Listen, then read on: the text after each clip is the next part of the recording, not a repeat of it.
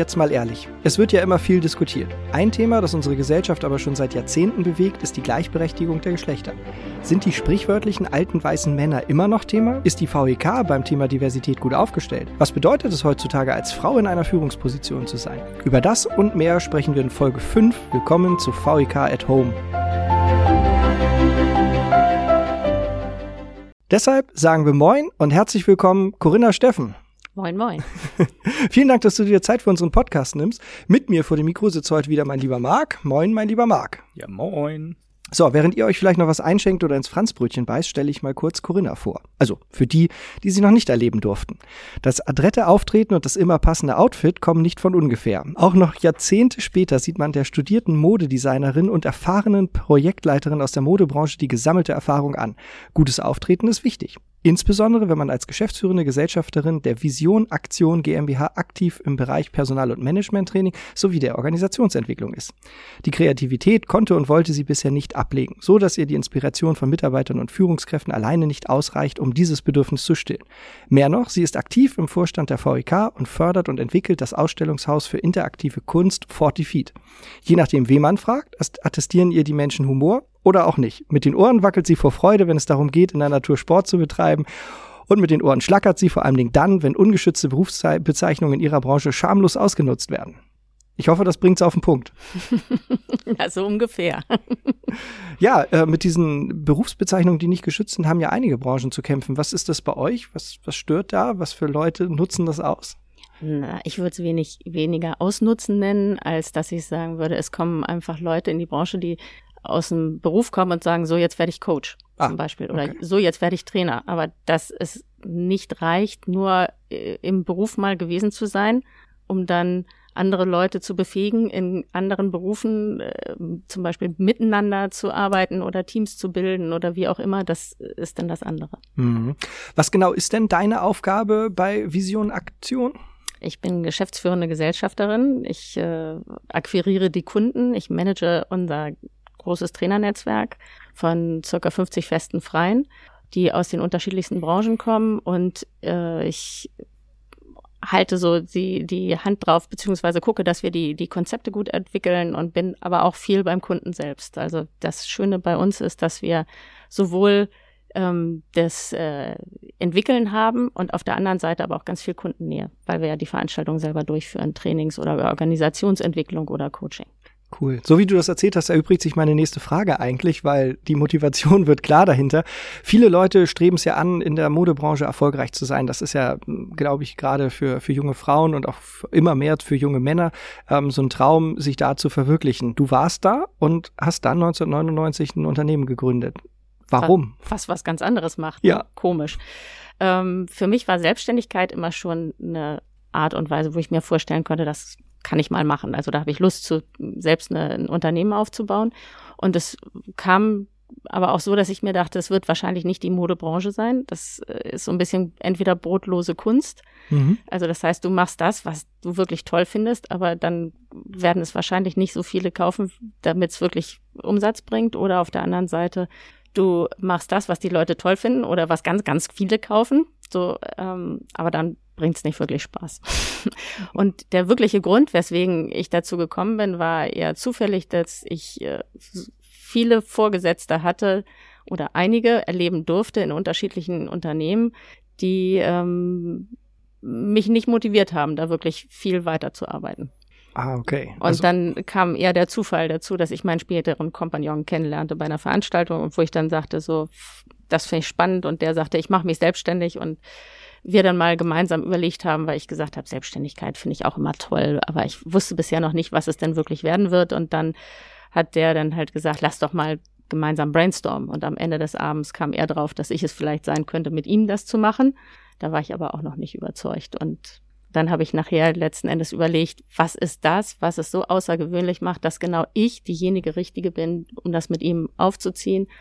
Und das war dann letzten Endes meine Kreativität, die in dem Bereich jetzt nicht natürlich ist, sage ich jetzt mal. Da kommen mhm. viele aus der Psychologie, viele aus der Pädagogik und die Kreativität macht einfach nochmal so einen extra Dreh. Mhm.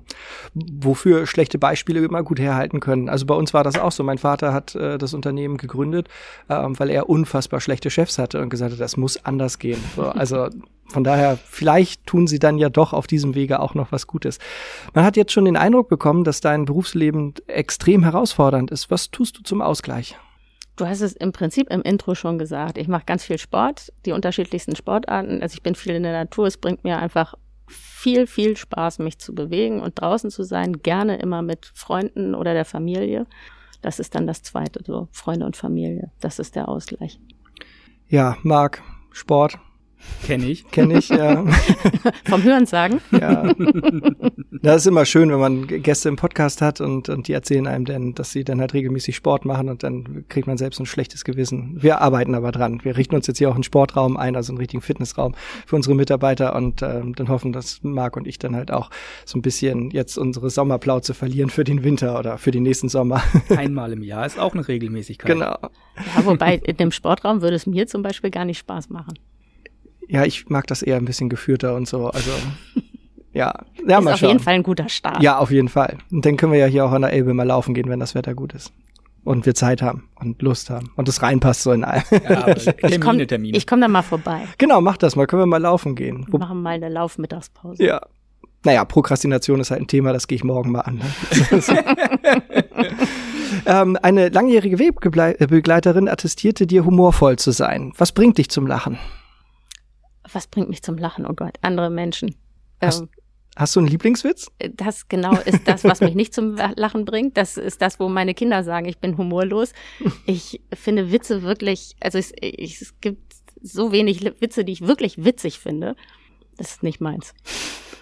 Cool, aber das sollten wir auf jeden Fall drin lassen, weil irgendwann möchte ich hier mal einen richtig guten Witz im Podcast hören. Ähm, mein Lieblingswitz darf ich hier nicht erzählen, das weiß ich jetzt schon, das ist nicht gut. Corinna, wie bist du eigentlich zu VEK gekommen? Ich bin Hamburgerin. Als Hamburgerin kennt man, also finde ich, die VEK so in, und gerade im Unternehmenskontext war es mir dann klar, die, das ist eine Organisation, die vertritt Werte, die finde ich wichtig. So dieses vertrauensvolle Miteinander und auch Verantwortung übernehmen. Und da stehe ich für. Und deswegen hatte das eine Attraktivität für mich. Das heißt, du hast die Versammlung auch als solches damals schon wahrgenommen, als das, wofür sie eigentlich nach außen auch steht. Ja. Und das hat dich angezogen oder, oder bist du auch irgendwo reingeboren worden? Haben deine Eltern da schon äh, partizipiert? Nee, ich bin die erste Unternehmerin in unserer Familie und ich bin da nicht reingeboren worden. Das, das ist gut, ich auch nicht. Lieben Gruß an Kai Scharina. Ja, wir sind in der Mehrheit. Ich glaube, das, das wie, wie nimmst du die Versammlung heute wahr? Was hat sich verändert im Gegensatz zu, ich weiß nicht, wie lange bist du jetzt dabei?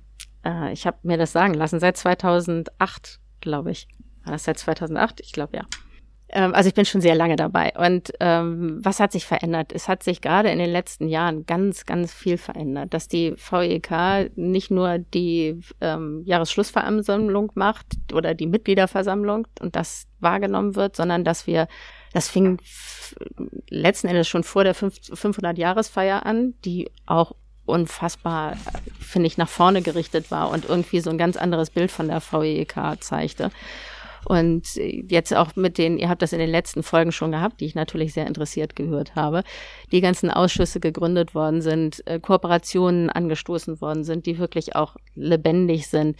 Da passiert einfach ganz viel. Ich finde, die VEK ähm, ja, entwickelt sich gerade wieder zu was Lebendigem, was auch gesellschaftlich wahrgenommen wird oder mehr wahrgenommen wird und auch äh, innerhalb des Jahres und nicht nur zum 31.12.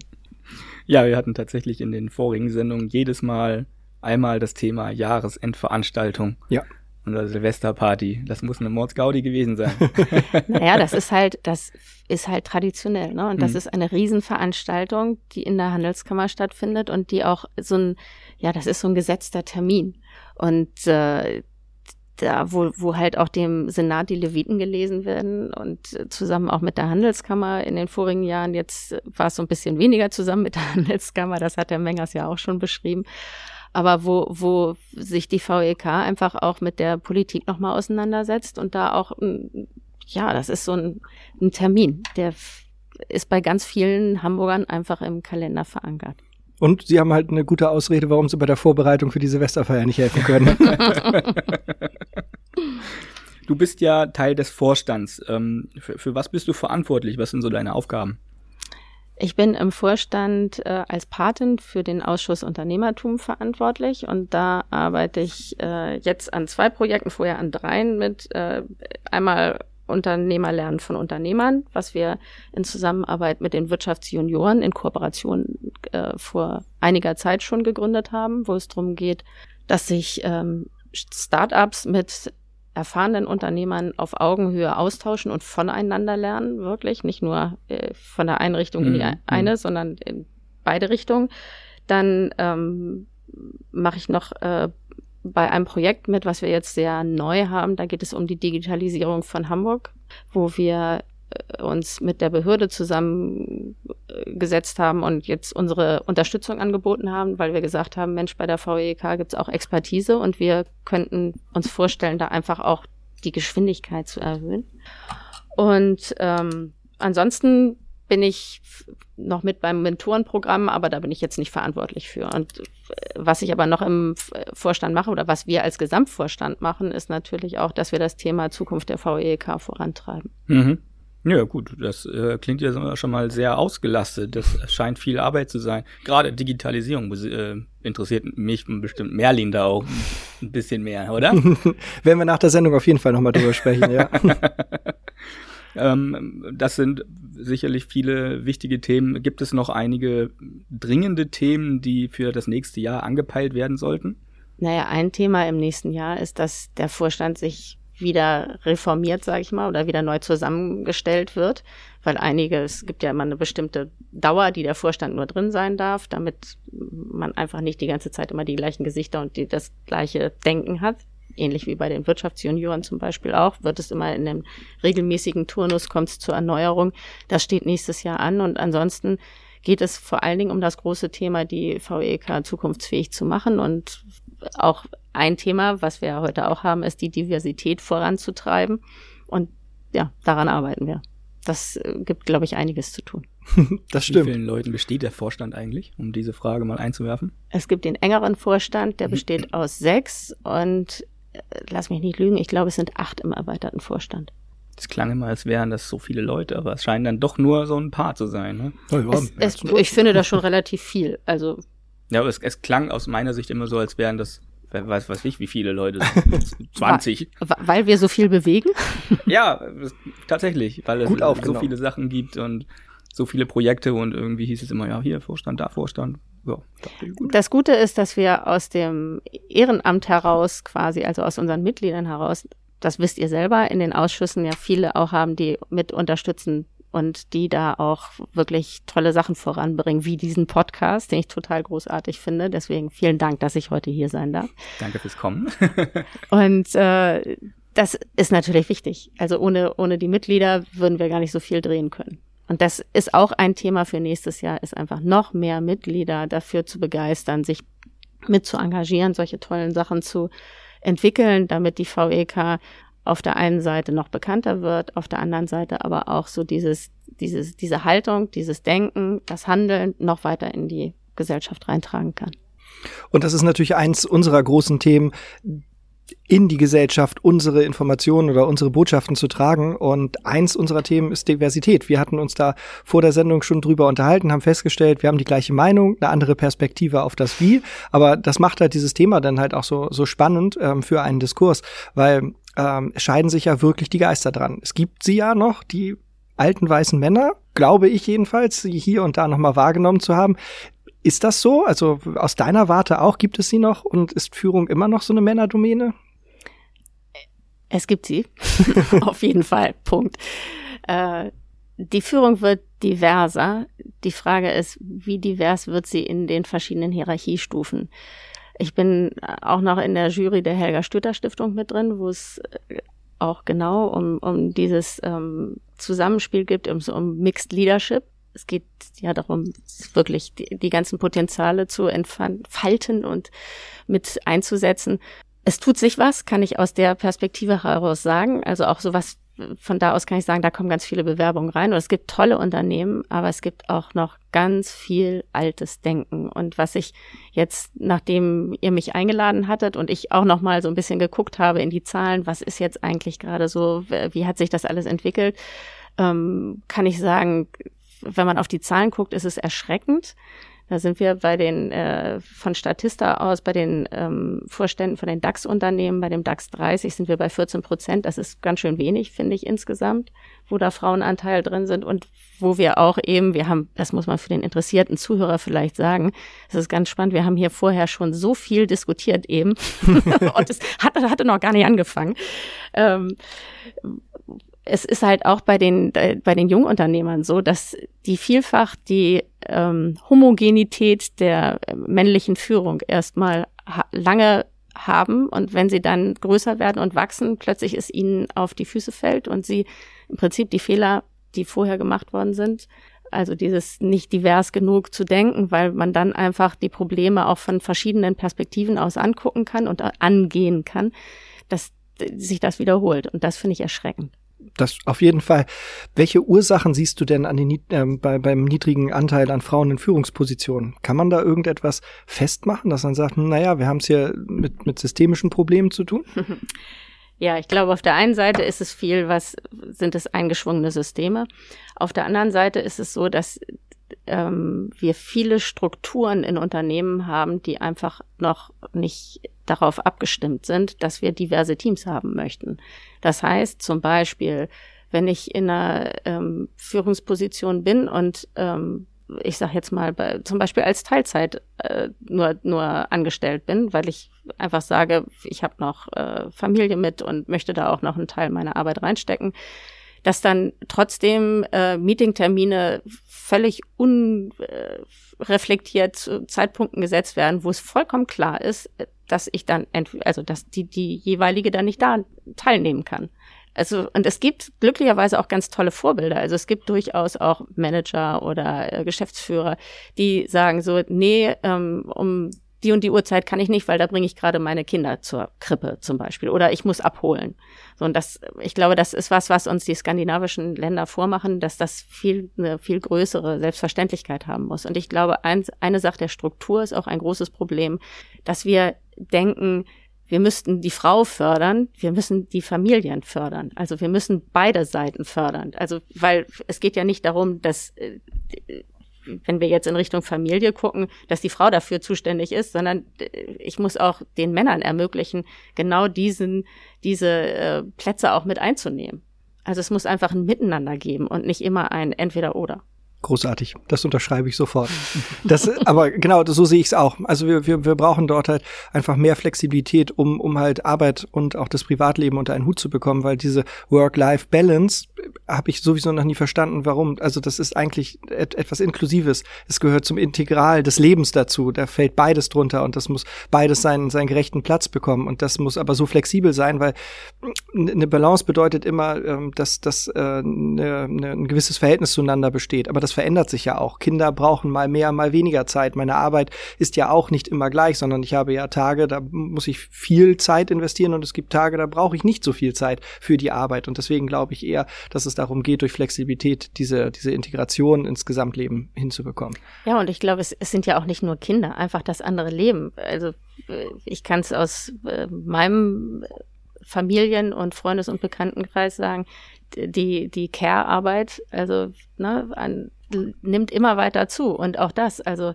wir sind einfach ja in einem komplexen System, nicht nur in der Organisation, sondern auch in der, in, in der Familie. Und das muss eine, eine Ausgewogenheit haben. Und je mehr, und das gilt auch für die Männer, die brauchen das auch. Ne? Also die Eltern sind ja nicht nur Eltern von Frauen, die sind ja auch komischerweise auch Eltern von Männern. ja, das stimmt auf jeden Fall. Gehen wir vielleicht noch mal einen, einen Schritt zurück. Wir haben jetzt so über über Führung gesprochen, aber ähm, du du bist ja von Berufswegen Expertin, deswegen ähm, die Frage, weil sie uns brennend interessiert: Was sind so aus deiner Sicht denn die aktuellen Herausforderungen an die Führungskräfte heutzutage, ganz allgemein?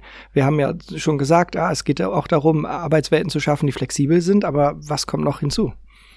Ganz allgemein ist eine große Herausforderung dass wir immer mehr komplexe Probleme haben, es sich immer schneller dreht, die Entwicklungen immer schneller sind und dass äh, als Führungskraft dieses, ähm, die Ambiguität heißt es so schön, ähm, dieses beidhändige Führen gefordert wird. Also ich muss nicht nur ähm, Probleme lösen, wo wir schon Experten haben, sondern ich muss Probleme auf Feldern lösen in einer Komplexität, wo es einfach noch kein Know-how gibt. Und ich muss äh, dafür dann auch eben andere Teams haben, die damit aus, sich, sich beschäftigen und das ausführen. Und das ist ähm, eine große Veränderung. Das war in dem äh, Zeitalter der Industrialisierung einfach anders. Da gab es dann Prozesse, die ich dann aufsetzen konnte und wo ich dann Experten für die einzelnen ähm, Schritte hatte. Aber jetzt bei diesen ganz komplexen Problemen, die wir von aus unserer Umwelt können, da brauche ich einfach nicht den Experten, sondern ich brauche, weil es einfach auch noch nicht die eine Lösung gibt. Wir hatten, haben das einfach noch nie ausprobiert. Insofern brauche ich sehr heterogene Teams aus Leuten und das muss, es müssen sich im Prinzip Könner hervorbilden. Und dann kommt das ganze iterative Vorgehen, um zu gucken, in welche Richtung kann das gehen und man muss gemeinsam abschätzen, wie, wie man die Sachen angeht und ausprobieren und ähm, Fehler analysieren. Also gar nicht ein, ich entwickle etwas bis zum Ende, sondern ich gucke einfach sehr schnell, okay, kann, ich entwickle ein bisschen und gucke, was funktioniert, was funktioniert nicht und passe das dann wieder an. Und das heißt aber auch, dass ich zwei verschiedene Arten von, von ähm, Führungsstilen haben. Einfach einmal diesen, wo es darum geht, mit den Experten das Wissen runterzubrechen und einmal das, wo es geht, mit heterogenen Teams zu arbeiten und denen den Raum zu geben, die Probleme zu lösen. Das, das braucht andere Unterstützungsmöglichkeiten von der Führungskraft. Einspieler. Anstelle von Werbung präsentieren wir euch in unseren Sendungen immer tolle gemeinnützige Einrichtungen aus unserer Stadt. Heute Common Purpose Deutschland. Diese unabhängige, überparteiliche und gemeinnützige Organisation verfolgt das Ziel, Entscheiderinnen und Entscheider darin zu unterstützen, als aktive Bewegerinnen nachhaltig zum Gemeinwohl beizutragen und damit auch außerhalb ihrer Unternehmen Verantwortung zu übernehmen. Dies geschieht durch einen sehr vielfältigen Blick aus den unterschiedlichsten Perspektiven auf die Gesellschaft und die brennenden Fragen unserer Zeit. Mehr Infos finden Sie auf https commonpurpose.org oder in den Show Notes. Ja, der, der, also der Zweck der Führung ist gleich geblieben, aber letztendlich die Werkzeuge haben sich ein bisschen verwandelt und vor allen Dingen haben sich die Kulturen verändert, ähm, in, in denen wir heute arbeiten müssen und auch eigentlich zum Großteil arbeiten wollen. Welche Herausforderungen siehst du speziell für Frauen in Führungspositionen? Die naja, also das, was wir schon gesagt haben, ne? also da wirklich auch den, den Raum zu kriegen, auch wirklich ihre Ressourcen entfalten zu können und äh, über diese alten Strukturen, die bestehen, drüber hinwegzukommen und sie mit zu verändern. Das ist eine Herausforderung. Und ansonsten haben die dieselben Herausforderungen wie die Männer. Also ja, hattest du aber mal so konkret irgendwie eine Situation als Führungskraft, in der du gedacht hast, als Mann wäre mir das jetzt nicht passiert oder als wäre ich ein Mann, hätten die das jetzt nicht gemacht? ähm, tatsächlich hatte ich, also wenn, wenn ich so drüber nachdenke, fallen mir, fällt mir einmal ein, ähm, dass ich als äh, Geschäftsführerin von einer Kooperationspartnerin, interessanterweise eine Frau, die, die äh, darauf hingewiesen wurde, als ich schwanger war mit meiner erst, also unserem ersten Kind, mit meiner Tochter, die gesagt hat, ja, aber jetzt, wo du schwanger bist, ähm, da buche ich dich jetzt erstmal nicht mehr, das ist klar. Also, und ich sagte so, was? und die wollte das quasi von mir, na, ich möchte nicht sagen unterschrieben haben, aber dass ich das gut hieß. So. Und dann habe ich gesagt, ähm, kann ich nicht verstehen. Ich bin nicht krank, ich bin nur schwanger. Und das äh, bin ich nicht mit einverstanden. Wenn du das so handhaben willst, kannst du das für dich beschließen. Ich äh, sehe das anders.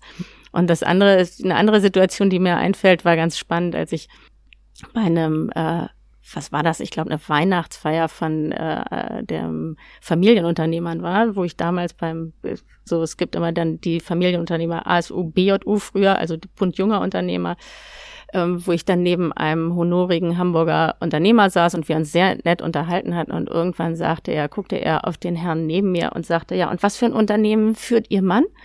Und ich habe gedacht so, also ich, ich habe es erst gar nicht verstanden. Äh, Im zweiten habe ich dann verstanden, der meint, ich bin also die Dame an der Seite des Unternehmers. Und das sagte dann, der Herr rechts von mir, den habe ich heute Abend das erste Mal gesehen. Das ist nicht mein Mann und die Unternehmerin bin ich hier. Oha, ja gut, aber das, ja, das sind das, genau solche Geschichten. Das ja. würde dir als Mann nie und nimmer passieren. Nee, das stimmt. Das stimmt.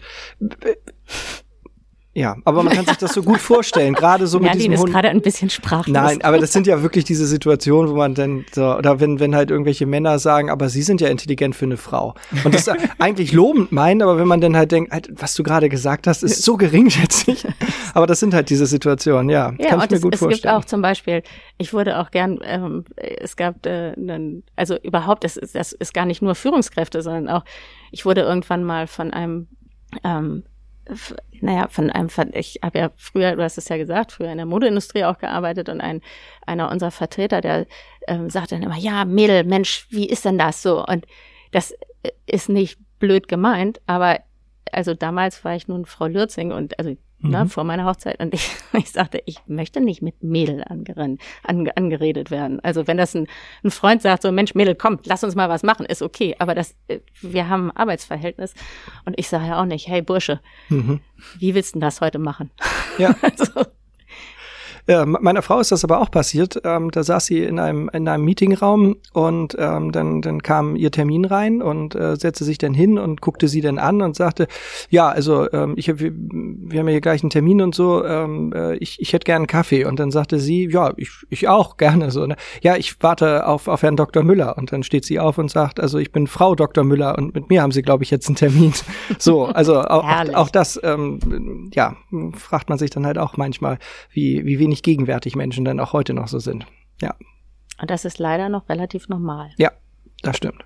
Hm. Wie ist es in der Verbandsarbeit denn eigentlich mit Diversität? Ist der VEK, äh, wie sind die aufgeteilt? Gibt es da schon genug Frauen oder wie, wie empfindest du das? Es gibt nicht genug Frauen. Wir sind 123 Frauen zurzeit und 981 Männer. Das kann nicht genug sein. wir sind im Vorstand immerhin, im engeren Vorstand kann ich das sagen, von, von sechs äh, sind wir zwei Frauen. Hm. Und wir wollen aber auf jeden Fall diverser werden. Aber was ich auch sagen kann, ist dass, und das fand ich sehr spannend, weil ich mich eben auch so jetzt, wo ihr mich eingeladen habt, auch ein bisschen damit beschäftigt habe. Was glaubt ihr denn, seit wann in der VEK Frauen überhaupt Mitglied werden dürfen? ähm, also aus dem Reflex würde ich sagen, in den 70ern wurde das Frauenwahlrecht in der Schweiz eingeführt und es würde mich nicht wundern, wenn wir in Hamburg 1982 waren, aber das glaube ich nicht. Weimarer Republik. Wahlrecht 1918, irgendwann in den 20ern. Nicht schlecht. Sehr gut. Hätte ich nämlich selber nicht gedacht, 1926. Oh, guck mal, wie progressiv wir schon waren. ja, und ab 1927 war dann, waren dann tatsächlich auch die ersten Frauen mit bei der Versammlung eines ehrbaren Kaufmanns. Oha. Oh, acht Jahre hat das gedauert dann, aber ui. Wie war das? Also gibt's da irgendwie so, so Aufzeichnungen oder irgendwie eine Geschichte?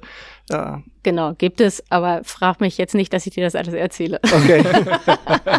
ja, das wäre das wär spannend, mal, mal zu hören, wie, wie war das so für die ersten Frauen? Also, kann, also ich kann dir noch eine kleine Anekdote aus der Zeit, die mir nämlich auch erzählt wurde, dazu ähm, berichten, dass nämlich, also 1926 wurde es beschlossen, 1927 waren die ersten Frauen dabei, aber der Präses hat immer noch mit meine verehrten Herren begrüßt. ja, Statement. Ja, wir müssen es machen, aber gewollt seid ihr nicht. Wahnsinn. Woran könnte es das liegen, dass der Anteil der Frauen noch so äh, verhältnismäßig unterbesetzt ist? Ich finde, wenn es solche großen Organisationen gibt und die VEK finde ich mit ihren über 1000 Mitgliedern ja schon eine relativ ja. relative Größe, dann äh, braucht es, glaube ich, erstmal eine Weile, bis äh, sich das durchsetzt. Und es ist natürlich halt auch wieder, ich komme wieder zurück auf die Strukturen, hat was damit zu tun.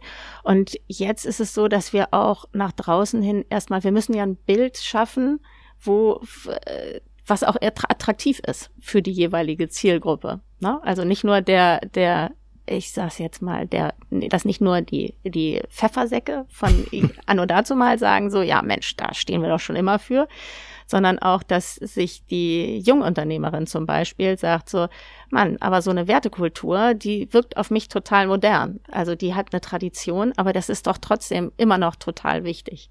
Und das muss natürlich auch kommuniziert werden. Und ich glaube, dass da die VEK durchaus noch äh, besser werden kann. Das haben wir vor. Aber das ist auch eine Frage, wie man Tradition so bewertet. Ne? Es gibt ja so zwei Blicke drauf. Das eine ist ja, es bleibt wie es ist, das ist Tradition. Mhm. Und das andere ist natürlich mehr, geht nicht darum, die Asche zu bewahren, sondern die Flamme am Leben zu halten. Das, äh, so. Und ich glaube, dass wir da auch deutlich mehr Leute ansprechen können, wenn wir sagen, na ja, also wir haben 500 Jahre unseren Kram gut und richtig gemacht. Das bedeutet nicht, dass wir uns nicht immer wieder auch neu erfunden haben. Und genau das passiert jetzt auch gerade. Genau. Ja. Und das, ich glaube, dass das macht eine Organisation auch aus, dass sie sich immer wieder neu erfindet und auch immer am, am Puls der Zeit horcht. Mhm. Und das ist, das ist das, was, wo ich zum Beispiel sage, das ist was, was wir in, in meinem Berufsalltag müssen wir bei jeder einzelnen, also bei jedem einzelnen Training, bei jedem einzelnen Coaching muss ich ständig, egal ob ich ein Konzept habe oder nicht, es immer wieder anpassen können, um zu sehen, was brauchen eigentlich die Teilnehmer. Und so ähnlich ist das, finde ich, bei Vereinen oder Verbänden oder Organisationen auch. Die müssen immer wieder gucken, machen wir eigentlich noch das? Also sind wir noch an, an unseren Kunden dran? Sind wir noch an unseren Mitgliedern dran? Sind wir noch aktuell? Sind wir noch an der Gesellschaft dran? Oder wollen wir uns nur selber beweihräuchern? Mhm. Und ich glaube, das, äh, dafür stehen wir, dass wir das wirklich verändern wollen.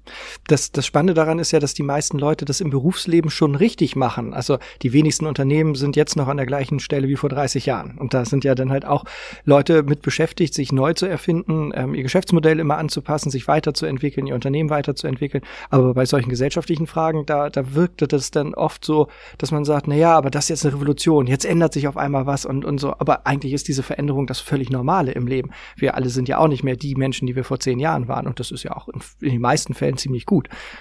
Total. Aber wir dürfen auch nicht vergessen, dass Menschen vor Veränderungen oftmals auch äh, Angst haben. Das mhm. bedeutet ja erstmal Neuland. Das bedeutet, ich weiß nicht, wohin ich gehe. Und äh, das bedeutet dann auch erstmal Widerstand. Mhm. Auf jeden Fall. Also es gibt nicht, ich kann von mir sagen, ich finde es immer total spannend, aber ich weiß sehr wohl, dass es ganz viele gibt, die nicht als erstes äh, Richtung Chancen sehen und Richtung, oh Mensch, was kann, können wir daraus mitnehmen, sondern erstmal denken, um Gottes Willen, was verliere ich? Mhm. Und das ist, glaube ich, ein, dieses, oh Gott, ich verliere etwas, ist ein Denken, das haben wir bei der Diversität, oh Gott, ich muss was abgeben von dem, was ich mir erarbeitet habe und jetzt kommen die Frauen oder die, na, und Diversität ist ja viel mehr oder jetzt kommen Menschen mit Einschränkungen oder jetzt kommen andere Ethnien zu uns. Ich, ich könnte etwas von dem verlieren. Ich habe das Gefühl, dass, dass viele Menschen einfach vergessen, darauf zu gucken, was gewinne ich denn dadurch? Was, was ist mein Mehrwert davon? Oder was gewinnen wir als Gesellschaft dadurch? Wenn wir mal ein bisschen mehr durch dieses, was, äh, was könnte Positives dabei rumkommen, Brille gucken, ich glaube, da wären wir deutlich besser aufgestellt. Oh, auf jeden Fall. Kann die Versammlung irgendwas tun, damit der Anteil an Frauen steigt? Also fallen dir da jetzt konkrete Maßnahmen ein, die wir vielleicht einläuten sollten oder vielleicht sogar schon eingeläutet haben? Ich kann dir sagen, was wir schon eingeläutet haben. Wir haben 2018 einen Workshop mit 20 Vertreterinnen von äh, den Spitzen der Frauenverbände gemacht in Hamburg, die mit der Wirtschaft also auch zu tun haben und haben mit denen allgemein dieses Thema auch ähm, Diversität dazu gearbeitet. Was kann, was kann, muss passieren? Wie kann man das noch fördern? Also gar nicht nur auf VEK gesehen. Daraus äh, hat sich eine äh, ein Format entwickelt, das nennt sich das Diversity Hub, was von ähm, Frau Barksten mit aus, von Seiten der VEK angeführt wird. Und das ist, sind Veranstaltungen einfach mit den Spitzen der Verbände, die zu verschiedenen ähm, Gesprächspartnern und in Unternehmen reingehen, um, um das Thema weiter voranzutreiben. Das ist schon mal was ganz Spannendes. Und dann haben wir mit äh, unseren ähm, verschiedenen Frauen, die wir unter den Mitgliedern haben, haben wir zweimal Workshops angeboten, um einfach genau zu diesen Themen zu arbeiten und Themen identifiziert, wo wir gesagt haben, was würden Sie sich noch mehr wünschen? Wo haben Sie noch das Gefühl, das wäre auch gut, um einfach noch mehr ähm, das Thema Frauen auch unterstützen zu können? Aber, und das ist mir total wichtig, wir dürfen nicht aufhören zu sagen, Diversität sind nicht nur Frauen. Ne? Und da, ähm, also ich glaube, wir, wir können noch mehr Junge dazu ähm, akquirieren. Wir können, müssen noch mehr unterschiedliche Ethnien haben. Da sind wir, glaube ich, auch noch gefühlt, können wir da noch deutlich mehr von profitieren, wenn wir uns mehr durchmischen würden. Und Menschen mit Einschränkungen und die unterschiedlichsten, buntesten Sachen, ne? Oder noch anders gegendert. Ich glaube, wir, wir sollten einfach schauen, dass wir wirklich die Buntheit der Gesellschaft abbilden, um genau das, was wir, was wir ja wollen, nämlich diese Werte in die Gesellschaft also wieder reinzutragen oder die hochzuhalten, um das umso besser wirklich vermitteln zu können. Wie bewertest du den Begriff Quotenfrau, um mal in die Richtung zu steuern? Ich habe noch nie den Begriff Klüngelmänner gehört. Gute Antwort. Insofern kannst du dir denken, was ich davon halte. Klüngelmänner. Finde ich auch gut. Ja. Fühltest du dich schon mal so, als wärst du nur für die Quote da, als hätte man dich gar nicht wegen deiner Qualifikation irgendwo einberufen? Nein. Das äh, hängt aber auch damit zusammen, dass ich einfach selber Unternehmerin bin und mich nicht mehr so viel in, auf der Angestelltenseite tummeln muss, also es sei denn mit Teilnehmern. Da ist das, äh, glaube ich, schon eher nochmal der Fall. Und Außer ich bin äh, im Vorstand oder Aufsichtsrat, da sitze ich aber gerade nicht. also in Vorständen sitze ich schon, aber da, da habe ich das noch nicht mit den Quoten so gehabt. Doch, ich hatte es einmal, stimmt gar nicht, aber ich sage nicht, also ich, ich nenne nicht den Namen der Institution, aber da ging es auch ums Ehrenamt und wo ich so das Gefühl hatte, na, ihr wollt ein bisschen weiblicher werden. aber das war okay, also wenn es thematisch zu mir passt, finde ich das völlig legitim zu sagen. Also es ist ja super, wenn Leute sagen so, Mensch, wir, wir wollen irgendwie diverser werden. Ja, auf jeden Fall. Ja, also, Wenn Sie dann auf die Idee kommen, genau. dass Sie mich fragen, ist doch schön. Genau, genau. also ist doch richtig. Dann ist äh, zumindest schon mal an der an der Problem, also am Problem wird zumindest schon mal gearbeitet. Genau, also es gibt irgendwie ein ne, ne Bewusstsein dafür, dass da was ist. Ich habe keine Fragen mehr. Hast du ich auch was, Merlin? Hast, ihr habt keine Fragen mehr? Jetzt, wir haben uns doch gerade warm gelaufen. Jetzt bist du warm? Naja, klar, können wir auch noch. Ähm, also de, grundsätzlich diese ganzen Fragen, die jetzt rund um Diversität kamen, die ähm, sind von einer Frau geschrieben worden und nicht von einem Mann ähm, weil mir das einfach wichtig war, das nicht nur mit meiner Brille zu betrachten. Ich hätte vielleicht hier und da noch mal andere Fragen gestellt, aber im Prinzip fand ich das halt total gut so, ähm, dass das so ist. Gerade das mit der Quotenfrau, also eine junge, eine junge aufstrebende Projektmanagerin hat sich halt mal gefragt, gibt es denn solche Erfahrungen überhaupt? Wie geht man dann damit um und so weiter und so fort? Ich glaube, das kommt immer auf das, also die Erfahrung gibt's total und es kommt auf das Selbstbewusstsein der jeweiligen Frau drauf an. Also das ist ja auch bei innerhalb äh, der Frauen sehr unterschiedlich, wird das, wird das gesehen. Ich zum Beispiel, wir haben uns vorhin drüber unterhalten, ich finde die Quote durchaus sinnvoll, um erstmal einen Rahmen zu stecken, der ausprobiert werden kann und damit überhaupt erstmal schnell was bewegt wird und damit die Erfahrung damit gemacht werden kann, wie der, wie gut Diversität funktionieren kann. Oder zumindest eine Facette der Diversität funktionieren kann. Und insofern, sonst, es dauert einfach unendlich lange, bis sich so ein System wirklich sonst von alleine mit ähm, guten Zureden und wäre doch mal schön und guck doch mal, das ist doch auch schon mal ein Beispiel und so, ja. bis sich das verändert hat was würdest du tun? Also das sind natürlich Würdefragen, ich weiß, aber ähm, äh, für viele Frauen ist das natürlich etwas, die halt feststellen, Mensch, ähm, ich wurde gerade nicht befördert und der einzige Grund, der vielleicht auch offensichtlich ist, ähm, es gibt nur Männer im Führungskreis und ich bin nicht befördert worden, weil ich eine Frau bin. Was rätst du, was würdest du so einer jungen Frau raten oder was würdest du tun, wenn du in so einer Situation wärst? Hm. Love it, change it or leave it. Also so bin ich immer äh, vorgegangen, dass ich mir überlegt habe, äh, wenn ich eine Situation hatte, die ich unglücklich fand, und ich finde, das, das kann auch was anderes sein, es muss nicht nur dieses Thema sein, ähm, dass ich mir überlegt habe, kann ich mich damit einfreunden? Also ist das, wird es sich verändern? Ähm, oder wird es sich nicht verändern? So, wenn es sich nicht ver also wenn es sich nicht verändern wird wahrscheinlich, dann muss ich mir überlegen, ob ich das tolerieren möchte. Nein, möchte ich in der Regel nicht.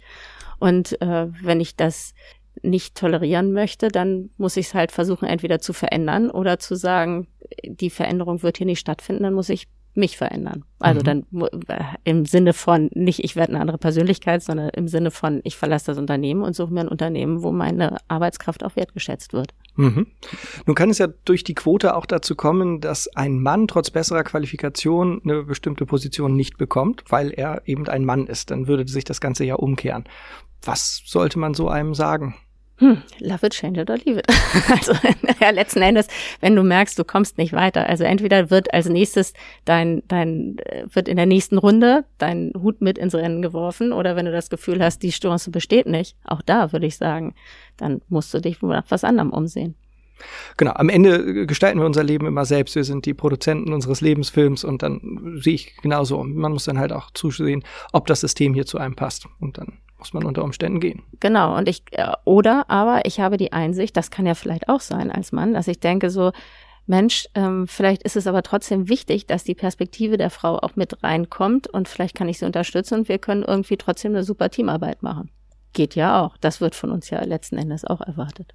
Ja, von jedem letztendlich, ne? Ja, genau. es geht ja darum, dass man einfach gemeinsam möglichst weit kommt. Also es ist immer so ein bisschen die Frage, für was ist das jetzt gerade gut?